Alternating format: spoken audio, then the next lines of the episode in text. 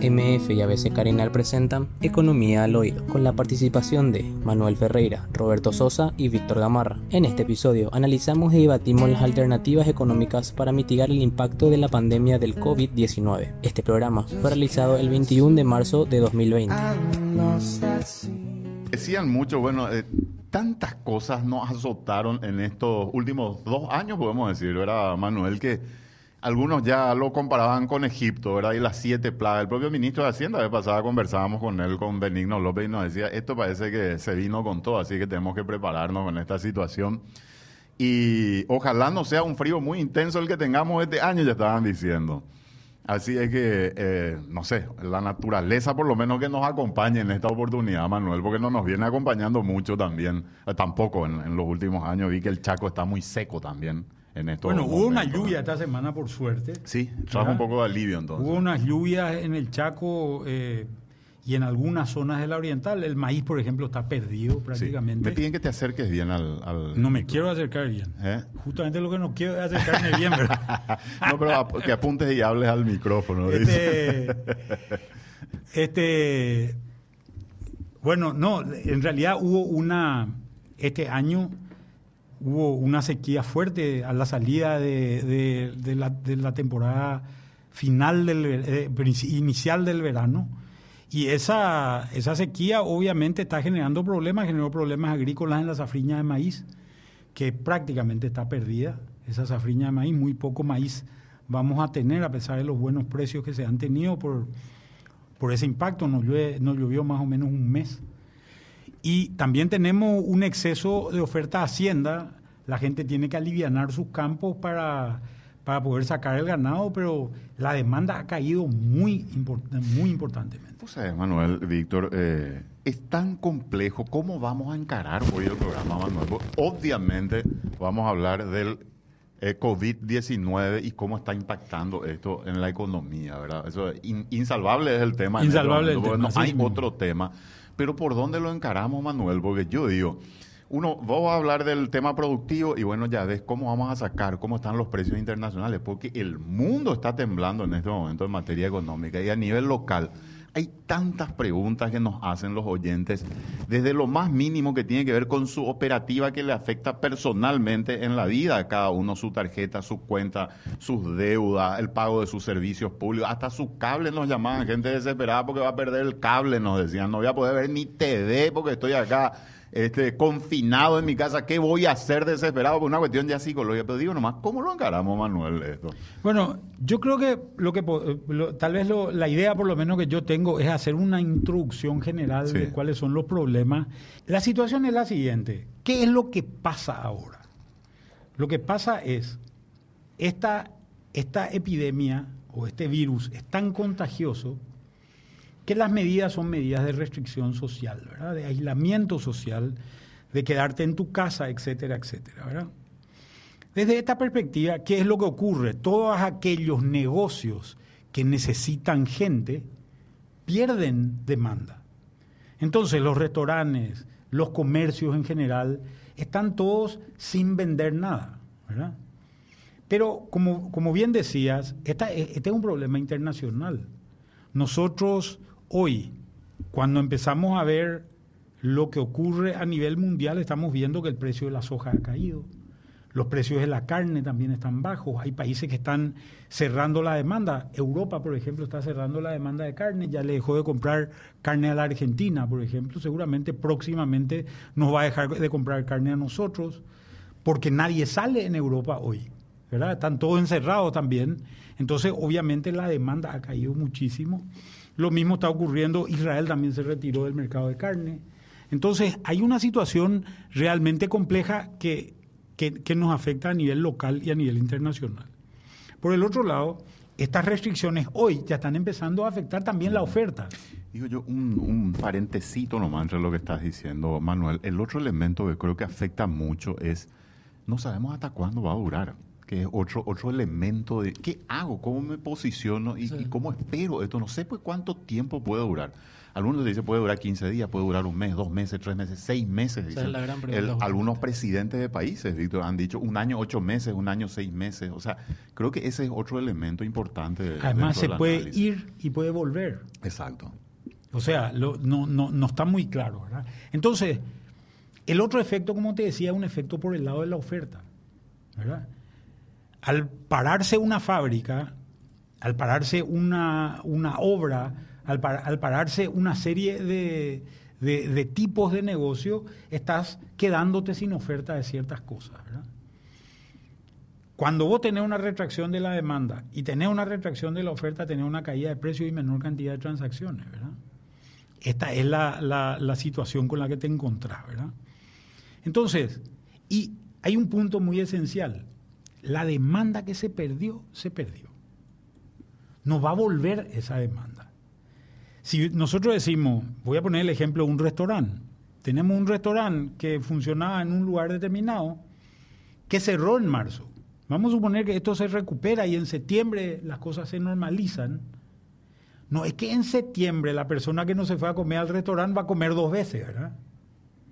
Si no, va a comer una vez nomás. Entonces la, la demanda de marzo la perdió.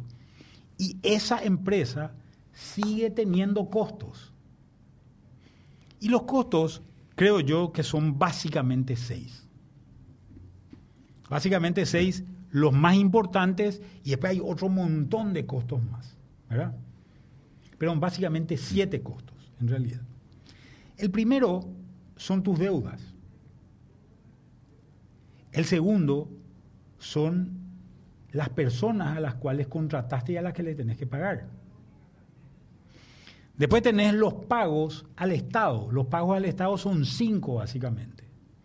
Tenés que pagar impuestos, tenés que pagar IPS y tenés que pagar los tres servicios públicos. Luz, agua, teléfono. La gente dice, oye, hay poco copaco, pero en realidad las empresas siguen teniendo línea baja, ¿verdad? Entonces, esos son los, los, los, costos generales. Después tenés otro montón de costos proveedores, tenés eh, cosas que ir pagando también a lo largo del tiempo, ¿verdad? Pero estoy generalizando en lo que a todo el mundo de alguna manera le está afectando, ¿verdad? Ante estas situaciones de miedo, ¿qué es lo que hace todo el mundo? Trata de juntarse con la plata y hacerse de liquidez, ¿verdad? Y dice, voy a elegir lo que voy a pagar. No voy a pagar todo tiene miedo de gastar.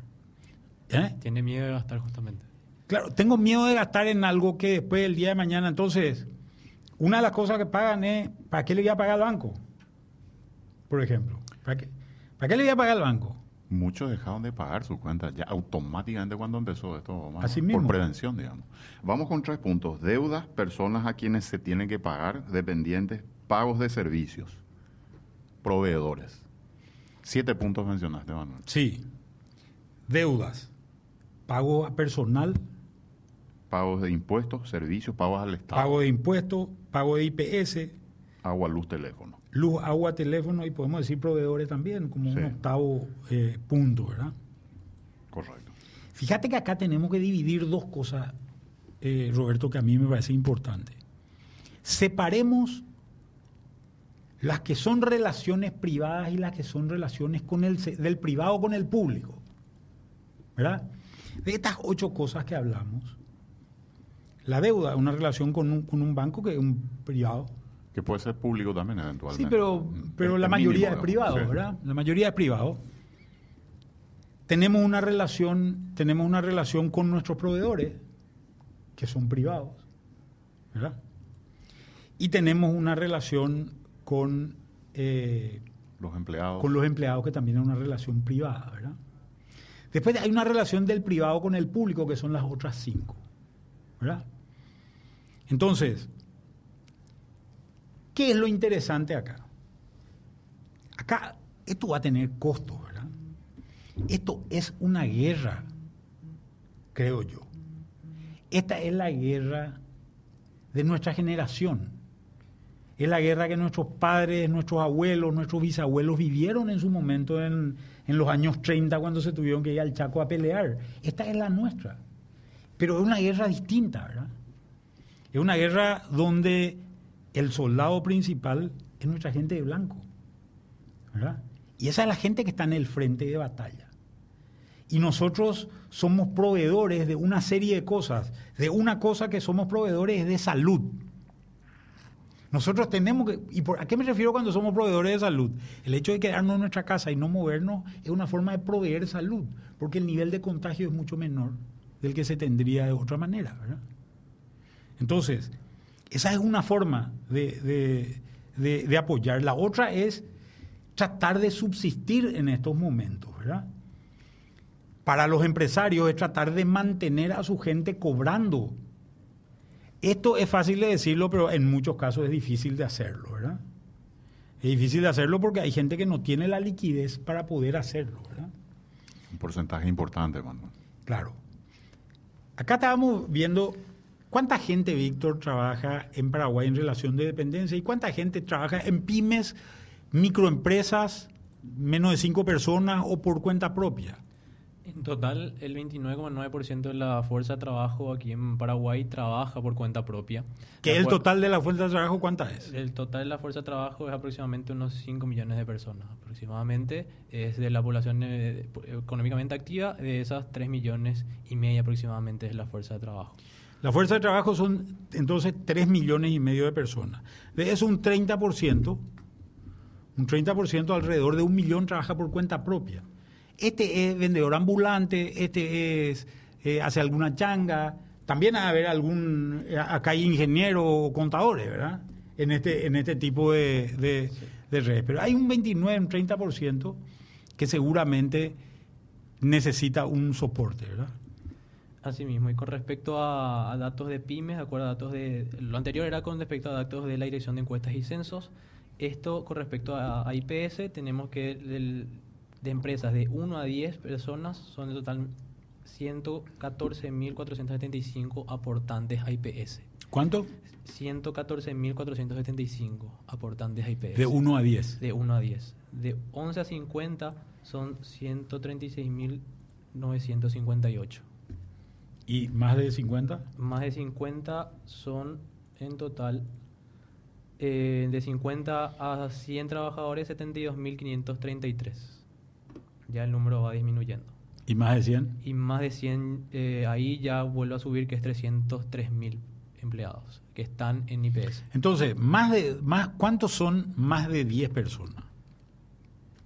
En total, voy a hacer los cálculos, esto estamos hablando del Instituto de Previsión Social. ¿eh? Estamos para hablando... que la gente ubique del, sector. Un millón de que trabaja por cuenta propia, aproximadamente. Un, tercio, casi. Uno de cada tres trabaja por cuenta propia. De, cada tres eh, de personas que forman parte de esa fuerza laboral del país. Así es. Entonces, ¿cuántas tenemos? Tenemos en total 512 mil personas. 512 mil personas de más de 10. De más de 10. ¿Y de menos de 10? Y de menos de 10 tenemos a 114 mil 400. Entonces tenemos unas 700 mil personas, 600 mil personas. ¿Verdad? Sobre un total de 3 millones y medio, digamos un 20% más o menos que son personas formales. ¿Verdad? Tenemos un millón que trabaja por cuenta propia, más 700 mil que, que trabajan en la formalidad, un millón 700 pero tenemos 3 millones y medio en total. Nos falta, estamos en la mitad recién. Sí, exactamente en la mitad estamos. Estamos en la mitad recién. Nos falta la otra mitad. ¿Dónde trabaja el resto, la otra mitad?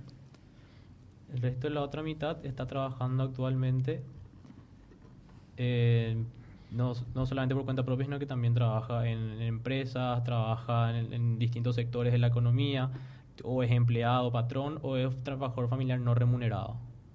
Pero también ahí están las empresas públicas, privadas que también tienen. Entonces son o empleado doméstico, por ejemplo, eh, un eh, jarinero, eh, la empleada de la casa, etcétera, etcétera, donde hay un grupo importante. ¿Cuánta gente hay más o menos en eso? el 6,9 que en total son el 6,9 de la población. Son unos 200 mil, 250 mil. Estamos hablando de otros 250 mil que son trabajadores domésticos, ¿verdad? estamos más o menos en 2 millones. Ahí estamos casi 2 millones. El resto son todos informales. Casi podemos decir, saquémosle 100 o saquémosle 200 mil. Estamos hablando de un millón, un millón trescientos, un millón quinientas mil personas que son informales y que viven del día a día, Roberto. Que viven del día a día. Esta gente hoy no está cobrando. Hoy no está cobrando. Voy a poner un ejemplo. Aparece el primer, aparece el primer caso, eh, perdón, el primer llamado del gobierno al aislamiento social y lo primero que se suspende son grandes aglomeraciones de gente, ¿verdad? Entonces se suspenden los cines, se suspenden, se suspenden los espectáculos públicos, los conciertos, los partidos de fútbol. de noche, actividad nocturna. Los partidos del fútbol. Eso fue el martes. El miércoles juega Olimpia su primer partido de la Libertadores. ¿Cuánta gente se quedó sin vender su chipa, sin vender su coca, sin vender su asadito? Hamburguesa, pancho. Su hamburguesa. Todo lo que, se, lo, que vemos ahí. ¿Cuánta gente se quedó que llevaba un 50 mil guaraníes a su casa, le dejaba a su señora y le decía, este es el 50 mil para hoy. Me voy a traer el 50 mil para mañana. Y pasado mañana voy a traer el 50 mil para pasado mañana. Para poder comer, eso es. Tenemos que más o menos en ese grupo de gente hay un 40% de los paraguayos. 40% de los paraguayos. Porque esos que están ahí, que son los trabajadores, tienen sus hijos, sus dependientes, etcétera, etcétera, ¿verdad? Entonces, tenemos que ver que acá hacen falta dos soluciones una solución para todo este sector formal y una solución para todo este sector informal. ¿verdad? Y podemos decir que es más o menos 60 el formal de alguna manera y 40 el informal. Podríamos, podríamos más o menos sacar el número redondeando esos valores. en este contexto, Manuel, para que la gente no siga nomás, es el Estado o el gobierno, dentro de lo que está pensando hacer, tiene que asistir a los dos sectores en realidad. A los dos sectores. A los dos sectores. ¿Qué es lo que se va a hacer entonces? La pregunta que surge inmediatamente. ¿Cuáles son los planes? Porque hasta ahora no, no, o sea, hemos escuchado y visto algunas cosas, hemos leído algunas cosas, pero en realidad no hay un anuncio oficial todavía de cómo se va a operar con esto.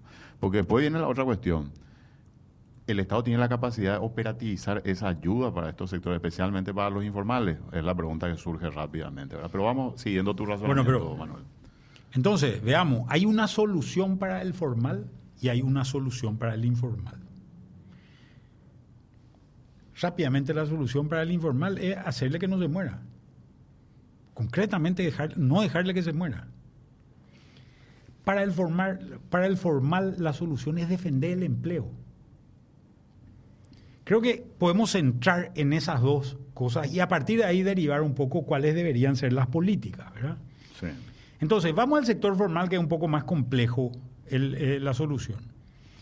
Para defender al sector formal tenés que defenderle a la empresa, tenés que protegerle a la empresa. Esta empresa ha perdido ingresos. Todos los sectores han perdido ingresos. Porque vos decís, no, no, el ganadero sigue exportando. Mentira, el ganadero no sigue exportando. Todos están sintiendo. El agricultor sigue. Claro, el agricultor sigue vendiendo. Mentira, el agricultor no sigue vendiendo. Incluso su precio bajó. Incluso su precio bajó. Todo lo que ganó en productividad eh, eh, comparado con el año pasado está perdiendo en precio. ¿Verdad? Ni qué decirlo, el comerciante, el industrial, el, toda esa gente está muy trancada. Porque el problema, como bien lo dijiste al principio, es global. Entonces, perdió sus ingresos. ¿Cuál es la alternativa? Hagámosle reducir sus costos. Trabajemos en que sus costos se vayan reduciendo. ¿Qué costos puede afectar el Estado? Esos cinco que decíamos antes. Impuestos, IPS y servicios públicos. Los tres servicios públicos. Entonces, se está trabajando en un plan en esta línea. Ya han salido políticas por el lado del Banco Central. Las políticas que han salido por el lado del Banco Central, y después las podemos describir tal vez más detalladamente, es una resolución que permite refinanciar todas las deudas. Nunca yo oí esto. ¿eh? Normalmente sale para el sector tal o el sector tal otro. Esta es, la, esta es la primera que sale para todos. Ojo, a la gente que está escuchando, para todos. ¿Qué quiere decir para todos? Que si vos sos un empresario, andate a tu banco y acercate a tu banco para ver cómo refinanciar. Si, si sos una persona que compró un aire acondicionado a través de un banco, andate a tu banco para, para ir a refinanciar. O sea, todos los extremos están habilitados para refinanciar esto. Esta es una cuestión importantísima, creo, hoy vamos a ver, vamos a ir después profundizando en los detalles de esto. Pero también es importante a la gente darle plata nueva. Darle plata nueva, ¿por qué? Porque yo me quedé, imagínate un restaurante, se me cerró el restaurante. Se me cerró el restaurante, o abrí el sábado y no vino nadie. El mozo no cobró, no cobró el cocinero. Acá te hago un, un Manuel, porque es una, una cuestión que se plantean mucho. Los bancos tienen dinero de la gente. Entonces, si yo te voy a volver a dar dinero, este, tengo que pensar, bueno, ¿cómo me va a devolver en el futuro ese dinero? ¿Cómo va a ir ese negocio? Es un poco la pregunta que se hacen también. Claro, entonces, y ahí está el tema que es importante, ¿verdad? El tema que es importante es cuál es el apetito de riesgo, se llama esto en el, en, el caso del banco. Y cuando digo el apetito de riesgo es, vamos a suponer que vos, Roberto, tenías un restaurante y fuiste siempre un excelente cliente. Yo soy el banco que te prestó la plata, te presté 300 millones de guaraníes. Un cumplidor. Digamos, un cumplidor, pagaste al pie de la letra, te fue siempre bien en tu negocio. Perfecto, tenés 15 empleados en tu, en tu, en tu restaurante, perfecto, pagaste. Ahora te vas y le pedí plata al banco. Y el banco te dice no. ¿Por qué? Porque yo no sé si vos vas a poder sobrevivir a esto. Este esta es la parte tan grave de esto. Yo no sé si vas a poder sobrevivir a esto. Por lo que decía anteriormente, ¿cuánto tiempo va a durar esto? ¿Cuánto tiempo vas a poder aguantar tus, tus empleados? Ojo, acá en Paraguay, por ejemplo, hay mucha gente que se mueve con cheques. ¿Qué pasa con los cheques? Entonces yo te pago con un cheque a 60 días. Y tiene un giro de negocio que le permite cubrir eso a cierto tiempo, que hoy se cortó.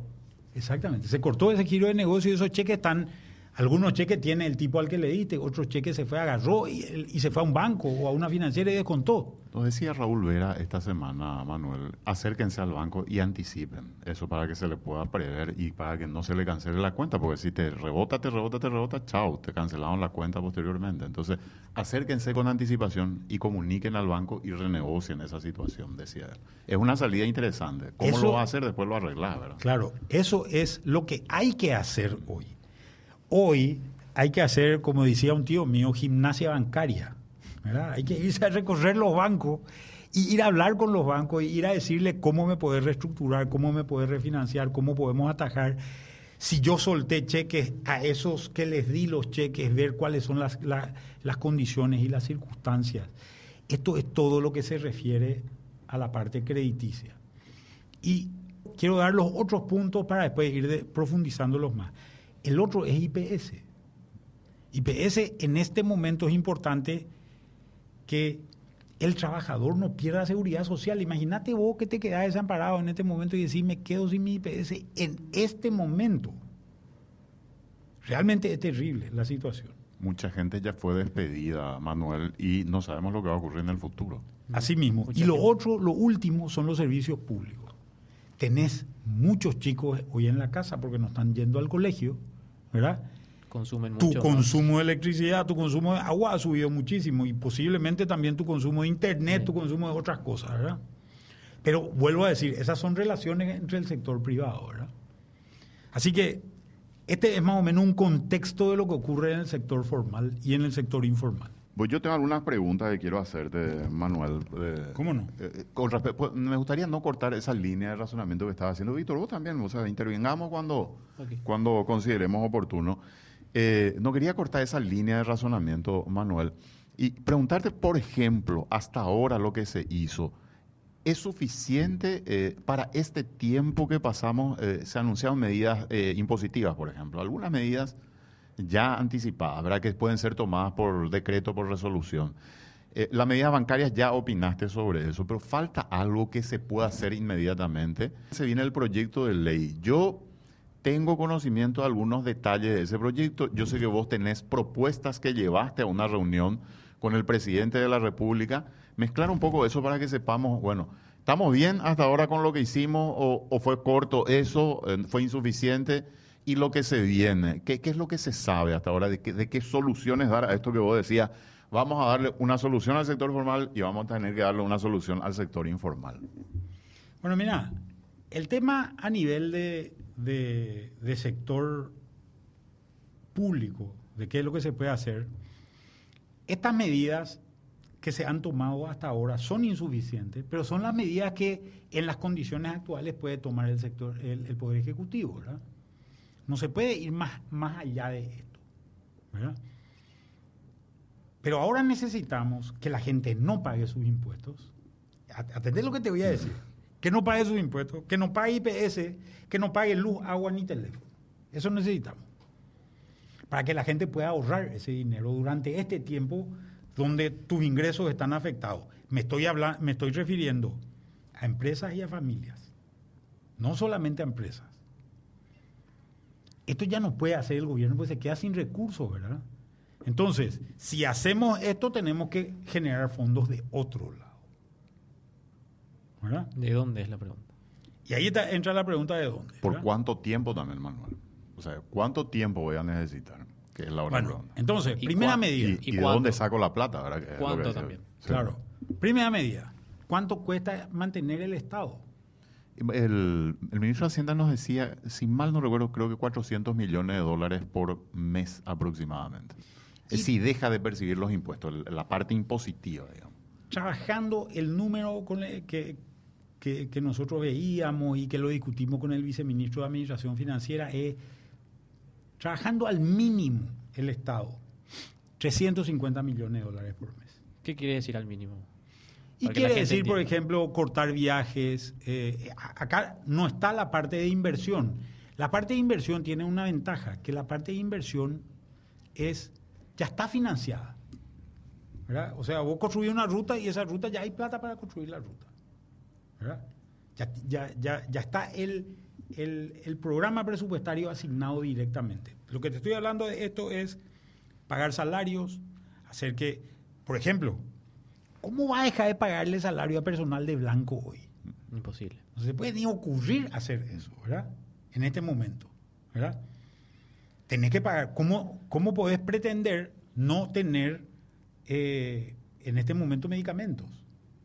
Eso tenés que tener. Eh, insumos. Insumos. Transporte. Importantísimo. Esto es clave, ¿verdad? Esto es clave. Esto hay que sostenerlo. Creo que eso lo tienen bien claro, Manuel, por, lo, que dijeron. ¿eh? pues hablo de casi 90 millones de dólares para el sector salud inmediatamente. Sí, 550 mil millones de hay ahora. Ahora hay disponible. Esto es con reprogramaciones presupuestarias que las puede hacer Hacienda. ¿verdad? Pero después, entonces le pones, le pones un freno a otras cosas. Por ejemplo, no hay más viático, eh, no hay más viajes. No hay luego, no te puedes ir casi a ningún lado, ¿verdad? La famosa RRA. Claro, horas extras, ¿verdad? si recortas todas esas cosas, ahí es donde te quedas más o menos en 350 millones, cubriendo con lo, con lo básico y garantizando el sector de salud. ¿verdad?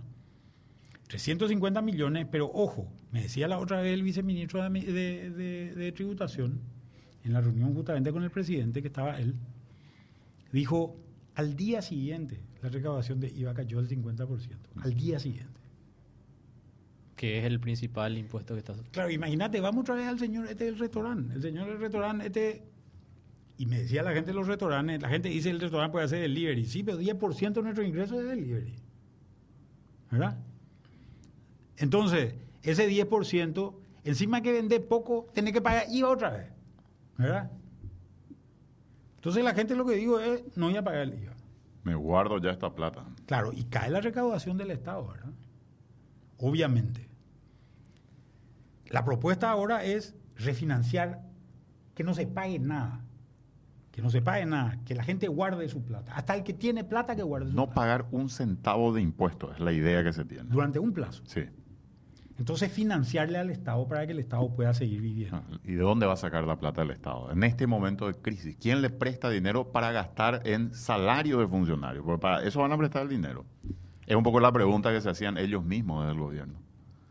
Yo te voy a decir cuáles son las alternativas. Sí. Primera alternativa, que el Banco Central le preste la plata. El Banco Central tiene 8 mil millones de dólares más o menos en reserva. ¿O un préstamo de corto plazo? No, no sé si es de corto plazo.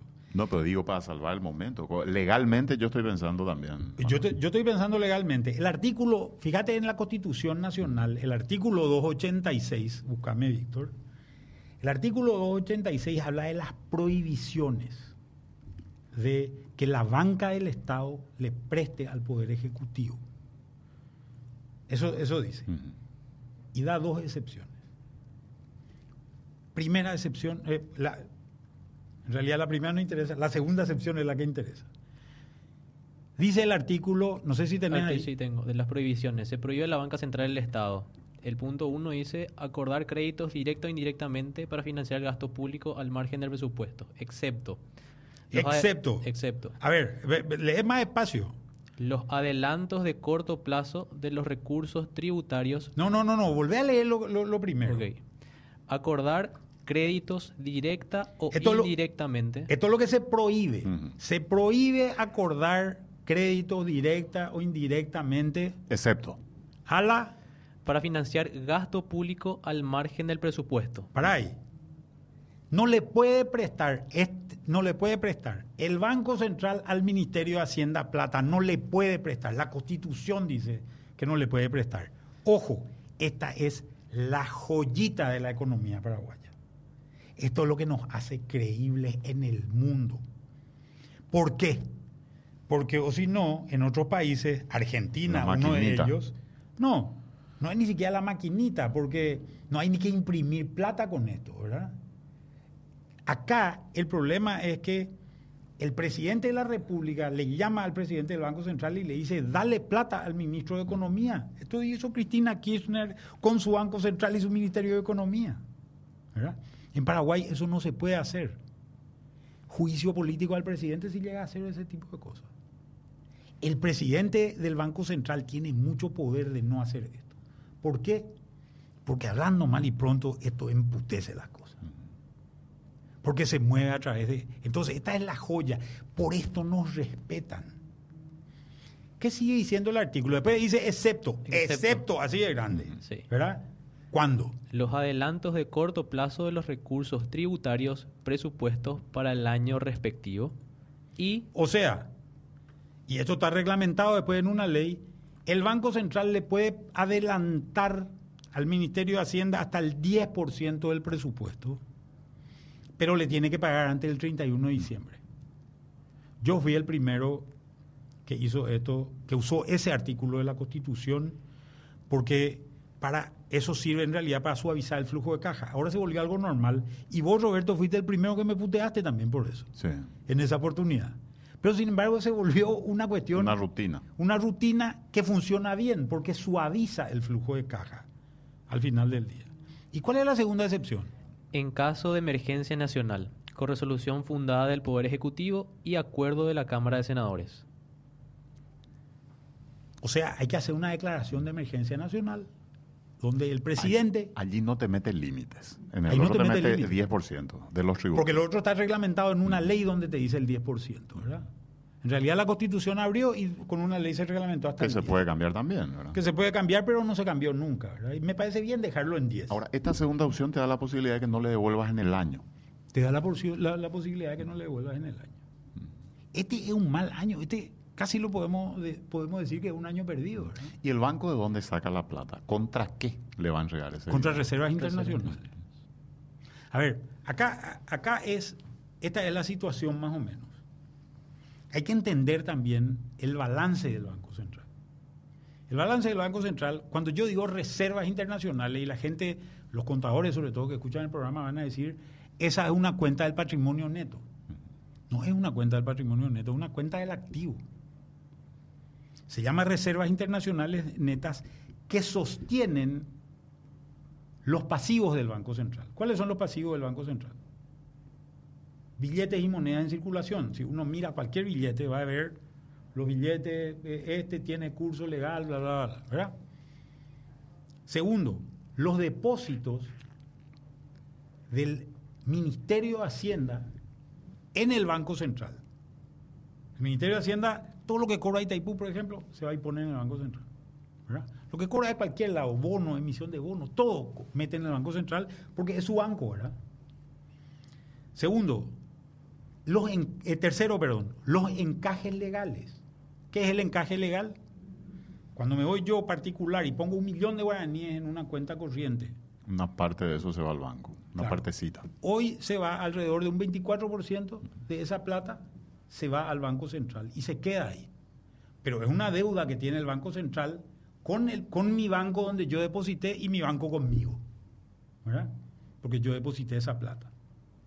Entonces, y el, y el cuarto es las letras de regulación monetaria. Las letras de regulación monetaria son otra deuda del, del Banco Central del Paraguay. Entonces, ¿por qué esto no se quiere hacer? Porque estas cuatro deudas pierden cobertura cuando yo uso las reservas. Por más que estas reservas están colocadas en otro lado. O sea, estas reservas están colocadas en Suiza, están colocadas en Estados Unidos en inversiones de bonos, etcétera, etcétera, etcétera. Ahora, ante esta emergencia, esta es una alternativa. ¿Cuánto crees vos, Manuel, debería ser el monto? Ahora se habla de mil millones de dólares, mil quinientos, ahora están hablando ya de dos mil millones de dólares. Y pensando, Roberto, ¿cuánto va a durar esto? No sabemos. Nadie sabe. No sabemos. Ahí está el problema. Entonces, ¿cuánto es el número? Y mi, mi percepción es, mi percepción es, eh, vamos, no vamos a gastar todas las balas en un, en un solo... Hagámoslo por parte. Sí. ¿Cómo se come un dinosaurio? Se come en bife, dice. ¿Verdad? Y bueno, y esa más o menos tiene que ser la temática acá, ¿verdad? Vayamos por parte. Yo diría, una autorización de mil millones te da tres meses de luz. Si son 350 más o menos, te da tres meses de luz. Que, 350 eh, por 3 da 1050, ¿verdad? Podríamos irnos a 1500 para tener cuatro meses y medio más o menos de, de luz con eso, ¿verdad? Creo que esa es una alternativa. Entonces, yo iría usando las alternativas por pedazos. Porque además, yo no creo que se tengan que perdonar los impuestos. Lo que se tiene que hacer es diferir el pago de los impuestos. Ahora, está el otro tema que vos mismo planteaste, Manuel. Vos decías, un sector formal, un sector informal. Este estamos hablando solo sector público. Sector formal, la ayuda que mencionaste, que creo que ya está más o menos encaminada, aunque muchos dicen que el Estado va a tener que socorrer a las empresas con el pago a los propios trabajadores. Eso ya se está planteando también desde algunos sectores. Y a los informales, allí sí hay que pensar, Víctor, en una medida directa, digamos, de, no sé cómo lo van a hacer. No sé si es entrega de víveres, no sé si es entrega de dinero, pero allí también eh, vamos a tener que pensar en el costo que eso puede representar, Manuel, que yo no sé si está digamos, el Estado lo tiene ya hoy o hay que pensar en ese mismo préstamo para darle el dinero y los recursos al Estado. Que no sé cuánto puede costar. Si vos me hablas de un millón de informales, eh, hay que llegar a todos esos informales. Bueno, hay informales de esto que también están en el campo. El que está en el campo está un poco mejor hoy. Porque tiene su pollo, tiene su chancho, tiene su vaca. Puede subsistir, digamos. ¿verdad? Autosuficiente, más o menos puede ser autosuficiente. Supongamos, supongamos, y estoy haciendo supuestos muy generales, ¿verdad? Que le tengamos que dar de comer a 500 mil, 500 mil personas, le tengamos que dar de comer. Directamente, eso directo, llegada directa, de comida para ella. Directamente. ¿Cuánto cuesta dar de comer a una persona. A valores bajos, posiblemente 10 mil guaraníes por día. ¿Verdad? En cantidades que puede comprar el Estado en estos momentos. En volúmenes grandes. ¿Qué es lo que va a hacer? Repartir arroz, fideo, azúcar, azúcar, eh, hierba, hierba, etc. De primera necesidad. cosas, cosas básicas que pueda tener la gente, ¿verdad? La gente no va a estar pagando su luz, no va a estar pagando su teléfono, no va a estar pagando su agua, ¿verdad? En ese momento. Ese informal tampoco, ¿verdad? Entonces, estamos hablando de dos dólares por 500 mil personas. Vamos a ponerle por un millón de personas. Hmm. Son dos millones de dólares por día. En un mes son 60 millones de dólares. En tres meses son 180 millones de dólares. En seis meses son 360 millones de dólares. Eso vamos a tener que hacer posiblemente. No, no creo que lo tengamos que hacer por tanto tiempo, pero creo que de un mes, un mes y medio no nos vamos a salvar. Estamos hablando de que hay que guardar un pedacito, un 100 millones de dólares. Aproximadamente. Un pedacito. Un vuelto. hay que bajar. ¿De qué cifra hablamos, verdad? Claro. Pero hay que guardar un vuelto de 100 millones de dólares para sostener eso, ¿verdad? Esta más o menos es el desafío que tenemos en la actualidad. ¿verdad? Yo creo que posiblemente en los próximos... Y, esto hasta descubrir qué es lo que, cuánto tiempo dura esto, ¿verdad? Esto no es aguantable hasta el infinito. No es aguantable esto hasta el infinito. Esto es aguantable por un tiempo. Por eso se habla mucho de suavizar la curva de, salud para que no colapse el sistema. Pero económicamente hay que hablar de lo mismo. Hay que suavizar también la curva económica para que no colapse la economía. Y para que cuando salgamos de esto podamos volver a tener una vida digna. La gente pueda volver a lo que tenía antes, ¿verdad? Y que no haya quedado una, un tendal de muertos, ¿verdad? En este tema, y me refiero a tendal de muertos económicos, ¿verdad? Más allá de aquella gente que va a afectar el tema de salud. Entonces, por el lado económico, también se vuelve urgente que la gente no se mueva de su lugar. Porque si yo no puedo dejar de trabajar, pero ahora, si dejas de trabajar ahora, tu sufrimiento va a ser más corto también en lo económico. ¿Verdad? Y toda esa asistencia social que, que, haga falta va a poder llegar de manera bastante más, más, directa, ¿verdad? Y acá hay una crítica que hace Marco con respecto a lo que estamos hablando de la refinanciación, porque dice, los bancos al final están haciendo de nuevo negocios, o sea, no te perdonan absolutamente nada. Te refinancian, te dicen, pero te van a volver a cobrar una tasa de interés sobre eso. Hay otro sector que aparentemente te tira las cuotas al final. O sea, no, es que te refinancia, sino te tira las cuotas al final. Y las cooperativas no sé qué mecanismo están utilizando, donde también hay mucha gente preocupada por sus cuentas, Manuel. Yo creo que todos van a, van a hacer ese refinanciamiento, ¿verdad? Pero también los bancos están muy preocupados en este tema porque no hay economía financiera que se pueda sostener si es que la economía real no funciona, ¿verdad? ¿Hay peligro de que se dispare la inflación? Es una pregunta, Manuel, que hacen muchos. Yo creo que no, ¿verdad? Yo creo que en este momento hay una retracción fuerte de la demanda que hace subir la inflación, pero también va a haber una retracción de la oferta que va a hacer bajar la inflación, ¿verdad? Sí. Entonces, los dos elementos, puede ser que haya inflación en algunos productos, ¿verdad? La inflación, la definición de inflación es suba generalizada de precios, ¿verdad? Que a mí me suba el precio del alcohol en gel no quiere decir que hay inflación, ¿verdad? Quiere decir que, que hay escasez en ese producto, ¿verdad? Claro o que hay algún vivito haciéndose el vivo, ¿verdad? Una de dos. Y ahora hay mucha demanda en los supermercados, pero hay que ver después cómo se va comportando esto también. Porque la gente se está estoqueando un poquitito ante lo que se podría venir, ¿verdad? Y además hay mucha gente, el paraguayo en promedio tiene muy poca capacidad de ahorro.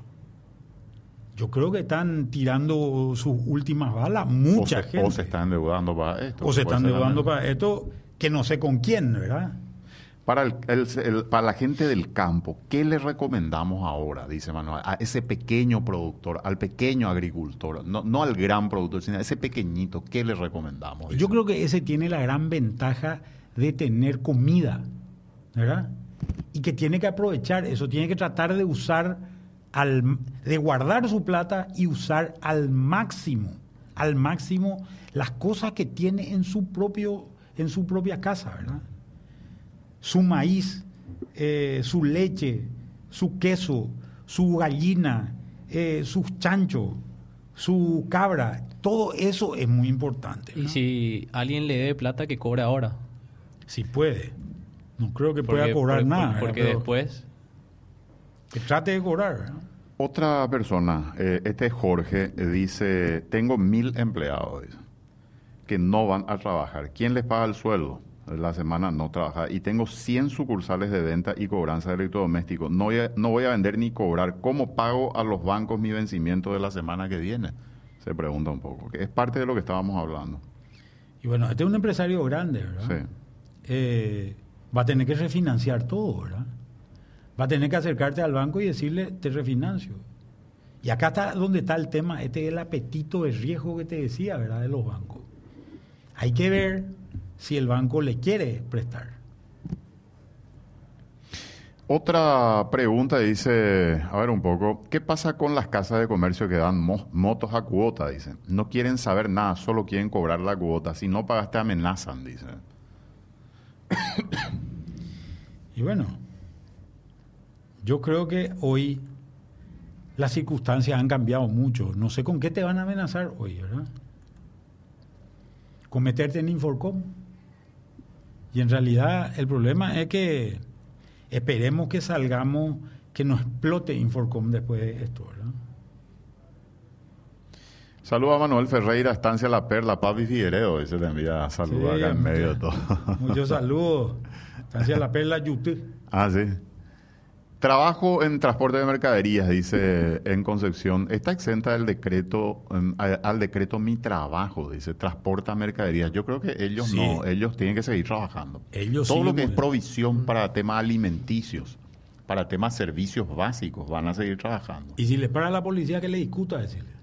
Acá dice, eh, la gente de tercera edad preocupada si va a poder cobrar o no. El gobierno ya anunció que se va a hacer un pago ordenado y un anticipo. Por un lado un anticipo y para Tecopona creo que hay incluso un adicional. Y para adultos mayores. Para adultos mayores. Para adultos mayores hay un adicional, hay un anticipo y también se garantiza eso por el lado del IPS, el cobro de jubilado. Sí. Acá la gente preocupada por su cheque adelantado, que hablamos en parte ya de esto. ¿eh? Bueno, la gente dice, eh, momento de tocar las reservas internacionales, dicen algunos, directamente. ¿Y eso, es lo que hablamos? Sí. Eso es lo que dijimos justamente, ¿verdad? Buen día, salón de venta de empanada. Dice, es de primera necesidad. Mira qué pregunta básica. Mucha gente quiere seguir vendiendo porque vive eso. ¿Puedes abrir o no? Venta de alimentos, dice, almacenes, por ejemplo, están autorizados a y yo pienso... seguir laburando. La, verdad es que me cuesta mucho a mí interpretar el decreto ese porque no es mi, mi profesión, ¿verdad? Pero creo que pensando ampliamente parecería ser que sí, ¿verdad? Gente que pregunta qué voy a hacer con el pago de mi alquiler. Y no sé, porque ese es un acuerdo entre privados. Vas a tener que negociar pero yo te cuento que en esta conversación que tuvimos con Benigno López, con el ministro de Hacienda, nos habló él de que está están discutiendo qué se puede hacer en el caso de los alquileres. No sé qué van a hacer, pero es un trato entre privados. Pero habló de, de que es parte de la discusión y del análisis que se está haciendo. Sí, ¿sabe qué es lo que pasa también en este tema, Roberto? Es difícil cuando el Estado se mete en las relaciones entre privados, ¿verdad? Se complica todo cuando el Estado se mete en las relaciones entre privados. Porque a vos te cuesta pagar tu alquiler, pero posiblemente haya una señora de edad que vive de ese alquiler. Por dar un ejemplo, ¿verdad? Suponete que vos le suspendas dos meses, por ejemplo, el alquiler. Claro, vos le Por una orden del gobierno. Y esa señora se muere, ¿verdad? Y no es pobre, no es nada, porque tiene una, tiene una casa, ¿verdad? O sea, es demasiado difícil encontrar cuál es la justicia, entre comillas, en este tipo de cosas, ¿verdad? Hay gobiernos de en materia local, hay gobiernos como Francia, Inglaterra, que están justamente tomando estas medidas de alquileres, de pago de salario, inclusive. El caso Francia creo que fue, ¿verdad? Francia fue el caso de alquileres y también Boris Johnson en Inglaterra mencionó también, eh, en el Reino Unido, mejor dicho, mencionó que iba a, solentar los salarios de los restaurantes, por ejemplo, que iban cerrando. Iban a seguir pagando. el Estado va a hacerse cargo. No, no son Paraguay, ¿verdad? Son países extremadamente ricos, ¿verdad? Ese es un tema que es, muy distinto, ¿verdad? Eh, yo creo que, esa es una cuestión, una cuestión distinta. Vos decís, Imagínate que digas, le voy a pagar el internet a todo el mundo, para que la gente pueda seguir viendo y pueda seguir comunicándose. Puede colapsar. No, no hay plata para pagar todo el internet de todo el mundo. Es así, ¿verdad? Claro, hay, y después hay cuestiones que son básicas, ¿verdad? Imagínate que te voy a pagar el alquiler, voy a pagar el alquiler de todo el mundo. Imposible, ¿verdad? No, no, no, no hay dinero. Ya le estaba diciendo los números que hacen falta para comer. Acá preguntan, eh, ¿no es momento de eliminar los privilegios del Estado, el tema de contratos colectivos y compañía? Creo que eso está, está, suspendido luego, de hecho, en este momento, Manuel. Yo tengo entendido que es así. Es solo salario básico lo que está analizando pagar el gobierno. Entiendo, por lo menos de lo que a mí me dijeron, es solamente eso. Yo creo que es así también, ¿verdad? Pero vamos a ver cuando salga la ley, ¿verdad? Permítame preguntarle, los ojeros, dice acá Manuel, Víctor, en especial autodenominados brasiguayos, trabajan siempre gratis, nunca aportaron nada al país. Eh, dice, además, nunca dejaron ganancia al país, salvo lo que dejan en negro, que eso no les sirve. Es hora de que le toque a ellos pagar el 50 o el 60% del daño que han causado al país. Y rapiñado, dice. Te leo esto así como lo escribe porque mucha gente piensa de esta manera, Manuel. Me gustaría que le respondas a esta persona. Es más largo el mensaje. ¿eh? Bueno, en realidad yo creo que el sector agrícola, sojero, es un, es un sector más como todos los otros sectores, ¿verdad? En realidad hoy con el impuesto a la renta empresarial, el nivel de contribución del, sector sojero es exactamente igual que el de cualquier otro sector. Eh, entonces, creo que sí, es un momento donde es gente posiblemente que tiene que que ha tenido años buenos en años anteriores, este no está haciendo un año bueno. Eh, a pesar de que le fue bien en su producción de soja, el precio de la soja se ha desplomado. Está por los 303 hasta el día de ayer. 303 en Chicago. En, en, realidad, ¿eso qué significa? Que en la finca en Paraguay está a 250 dólares. Esto hace que no le dé, que apenas le dé para pagar su deuda, le van a tener que refinanciar a este sector, porque si no le refinancian de alguna manera, este sector debe 3.300 millones de dólares en el sistema financiero, es un sector eh, extremadamente grande. ¿verdad? Acá pregunta otra persona, dice, yo soy jardinero, ¿qué va a pasar de mí? Dice, quiero ocuparme del pequeñito también, el que trabaja y vive de eso, Manuel. Y mira, yo creo que estos servicios domésticos deberían poder seguir moviéndose, ¿verdad? Creo que deberían estar también dentro, dentro del grupo de gente que puede seguir moviéndose y que este señor, porque el pasto va a seguir creciendo, ¿verdad? O sea, no es que el pasto va a dejar de, crecer, ¿verdad? Creo que sería muy importante que, este tipo de gente... El electricista, el plomero, que ahora se va a consumir mucho más en casa todos los bienes básicos, los servicios La empleada doméstica con retiro, ¿verdad? Eh, creo que hay muchos sectores que, que, pueden, eh, que pueden seguir eh, contribuyendo a esto y que deberían poder seguir moviéndose. Ahora, no sé cómo se consigue la autorización, ¿verdad? Otra persona dice, yo vivo exclusivamente de las remesas que me envían los compatriotas que viven. Esto, Manuel, que es un monto importante. Yo no sé cuánto está actualmente, Víctor, las remesas de paraguayos en el extranjero. Si de por ahí tenés este, también disgregado, porque hoy, por ejemplo, España es uno de los que más sufre y España es un aportante muy importante para nosotros. ¿Qué va a pasar de esta gente? O sea, hoy esto, Manuel, se cae también por las circunstancias que estamos viviendo. Y posiblemente. Gran parte de las remesas de Paraguay vienen de tres destinos, tres orígenes, ¿verdad? En realidad, eh, Estados Unidos, España, y Argentina, ¿verdad?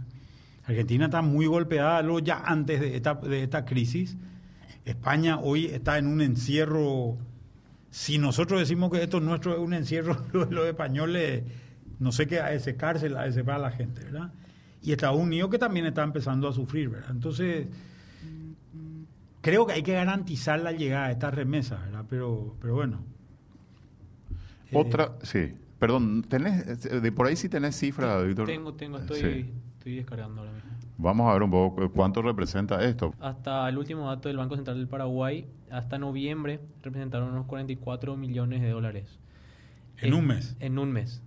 Solamente en ese mes. ¿Cuánto, perdón? 44 millones de dólares en el mes. En el mes. Lo que iba acumulado en el año ya representaba ya en total, le digo enseguida, pero en Argentina unos 3 millones de dólares eh, vinieron en, ese mes, 4 millones 200 mil millones desde Brasil. Brasil ya pasó a Argentina en, en, el mes de noviembre. Anterior, en el mes de octubre, Argentina seguía por encima de Brasil. De Estados Unidos provienen unos 7.4 millones de dólares. ¿Por mes? ¿Todo eso por es por mes, mes? Todo es por mes, en ese mes. De España, 23.7. O sea que de España están viniendo bastantes recursos para las familias y que hoy España es justamente uno de los países de Europa que más afectados por esta crisis de, de, la pandemia. Así que hay que ver los datos después cuando ya se actualicen. Pero uno 450, entre 450 y 500 millones de dólares vienen. O sea, es un dinero muy importante. Es un dinero muy importante y que, que sobre todo permea mucho a ciertos niveles. ¿no? Otra pregunta, nosotros los taxistas, dice, ¿qué vamos a hacer? ¿Qué va a pasar de nosotros? Se habla, y este, esta mañana ya escuchaba decir a algunos de los taxistas que nosotros queremos recibir también parte de la ayuda del gobierno, dicen ellos, porque no tenemos, esa oferta de la que hablaba Manuel no existe en este momento. La demanda, en Eh, realidad. eh, eh, es la demanda, la demanda, Sí. perfecto. Y, y sí, yo creo que eso es lo que digo. Hay mucha gente que se va a tener que alinear acá en un momento dado para, para, para recibir una asistencia del Estado, ¿verdad? Y posiblemente este está entre el grupo de cuentapropistas que hablábamos Sí. inicialmente, ¿verdad? Sí, sí. Que es más o menos un 30% de la población, ¿verdad? El que, el que hace su changa. Encima un taxi hoy, justamente cuando venía acá me, me- me crucé con un taxi que venía, que venía por la, por la calle buscando algún cliente. Las calles están vacías, ¿verdad?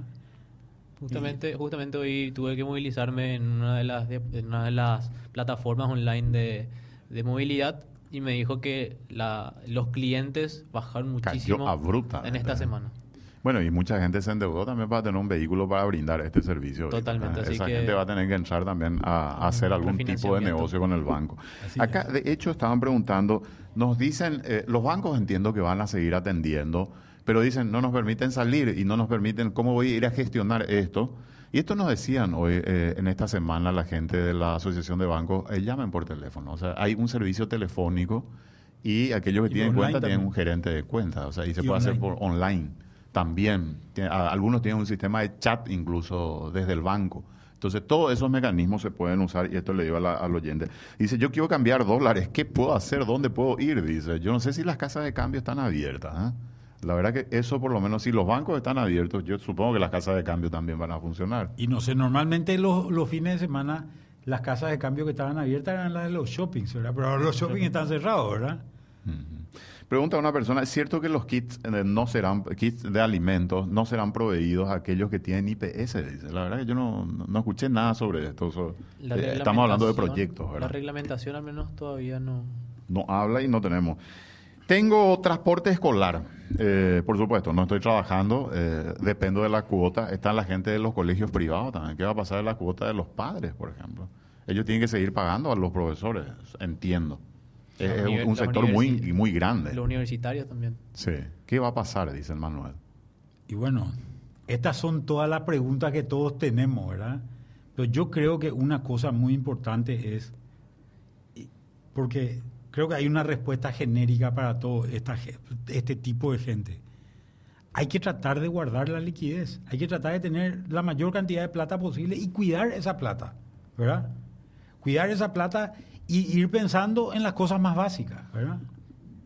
comenzar a pensar en las cosas más, más básicas. ¿Qué es lo más básico? Lo más básico es alimento y es medicamento. ¿verdad? Creo que ahí hay que empezar a pensar. Pero esto eh, es, es complicado, ¿verdad? No, no, no es sencillo. Y esperemos a que se tomen una serie de medidas, que esas medidas permitan que fluya más dinero y al permitir que fluya más dinero seguramente irrigar un poco más la economía. Un oyente, y esto creo que hay que hablarlo también, Manuel, porque no, el- digamos, la gente ya empieza a imaginar muchas cosas, ¿verdad? Y, y, eh, el- esa expectativa de la que hablan ustedes los economistas es muy importante, ¿verdad? Dice, eh, esta situación eh, no va a derivar o desembocar en una confiscación de los ahorros, por ejemplo, pregunta un oyente. No, yo no creo que estemos en una circunstancia como esa. A ver, lo que yo más o menos tengo entendido es que posiblemente los picos de esta pandemia lleguen a fines del mes de abril, ¿verdad? Eh, si eso es así, tenemos una curva, un pico en ese momento y una caída posterior en mayo y en junio, ¿verdad? Las cosas se normalizarían, posiblemente se endurecerían algunas medidas y después se normalizarían con posterioridad a eso. Estamos hablando de, del mes de junio, el mes de julio, ¿verdad? Donde podríamos ver seguramente algún tipo de normalización eh, eh, mayor, ¿verdad? Em, creo que, vuelvo a decir, yo no creo, yo creo que podemos aguantar ese tiempo, pero la economía no es como un auto que voy a apagar el motor y después venir tranquilamente lo arrancar y anda perfectamente, ¿verdad? No funciona así. Más bien es como apagar el motor de un avión, ¿verdad? En vuelo. Creo que es más bien así, ¿verdad? Un poco complicado, riesgoso. Entonces, un tiempo vas a planear, después te va a empezar a caer. Si no prendes el motor. Y no podés, no podés salir a arreglar allí. No el motor salir a mientras estás planeando.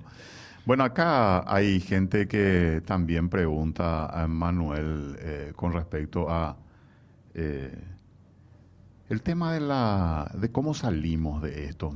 Porque muchos dicen, bueno, hasta ahora estamos pensando en medidas de emergencia, Víctor. Eh, y estamos tratando de, sobrellevar esta, que todavía luego no, o sea, estamos todavía en la entrada, estamos iniciando el proceso difícil que vamos a tener que enfrentar. Sí. Eh, después, cuando pase esto, porque esto va a pasar en algún momento, ¿cómo hacemos para recuperar la economía? Es lo que se preguntan algunos. ¿Qué tenemos, qué elementos tenemos? Vos en un corte mencionaba, por ejemplo, las binacionales van a ser elementos claves en esto. ¿Se puede hablar de eso, Manuel? Sí, yo creo que se puede hablar de eso. Nosotros somos un país pobre, pero pequeño, que tiene un gran activo. Y digo un gran activo, en realidad tenemos dos, pero uno me quiero referir es Itaipú. Allá se está, con las condiciones que está Argentina, que está retirando energía y no paga, nosotros creo que tenemos que hacer lo mismo. Retirar energía y no pagarle. ¿verdad? Al final del día eso es lo que va a terminar pasando en, posiblemente en Yacyretá en su momento y pagar solamente el, costo de la, de la operación y ver de olvidarse de la deuda. Estoy hablando de un escenario más catastrófico. Sin embargo, Itaipú, Itaipú tiene una capacidad de pago, Roberto, de 2 mil millones de dólares año de deuda. Hoy. Hoy tiene esa capacidad de pago y esa deuda se acaba en el año 2021 prácticamente toda, baja al 40% en el año 2022, en el año 2023 casi ya no hay deuda. Obviamente se necesita actualizar tecnológicamente Itaipú, porque es una empresa vieja, mm. una represa, perdón, vieja, ¿verdad? Pero eso hasta eso podría esperar. Pero esto quiere decir que si nosotros tomamos una deuda hoy y la pateamos al año 2022, 2023, en un escenario de mucha crisis, de que esta pandemia sea muy larga, tenemos un recurso que prácticamente no tiene otro país en el mundo, de nuestro tamaño. Un activo muy importante que nos puede dar un, oxígeno, digamos, para una situación como la que estamos viviendo. Es como que yo te diga eh, que vos tenés una estancia y tu estancia anda perfecta tu estancia, pero vos tu familia se está muriendo de hambre y vos sos el dueño de la estancia. ¿Qué vas a hacer? Y vas a utilizar ese activo que estás vas a utilizar ese activo. Y bueno, creo que y creo que esta es, es una, una luz de esperanza muy importante. Nosotros tenemos un gran activo del cual podemos sacar muchísimos recursos que nos pueden ayudar a levantar esta economía.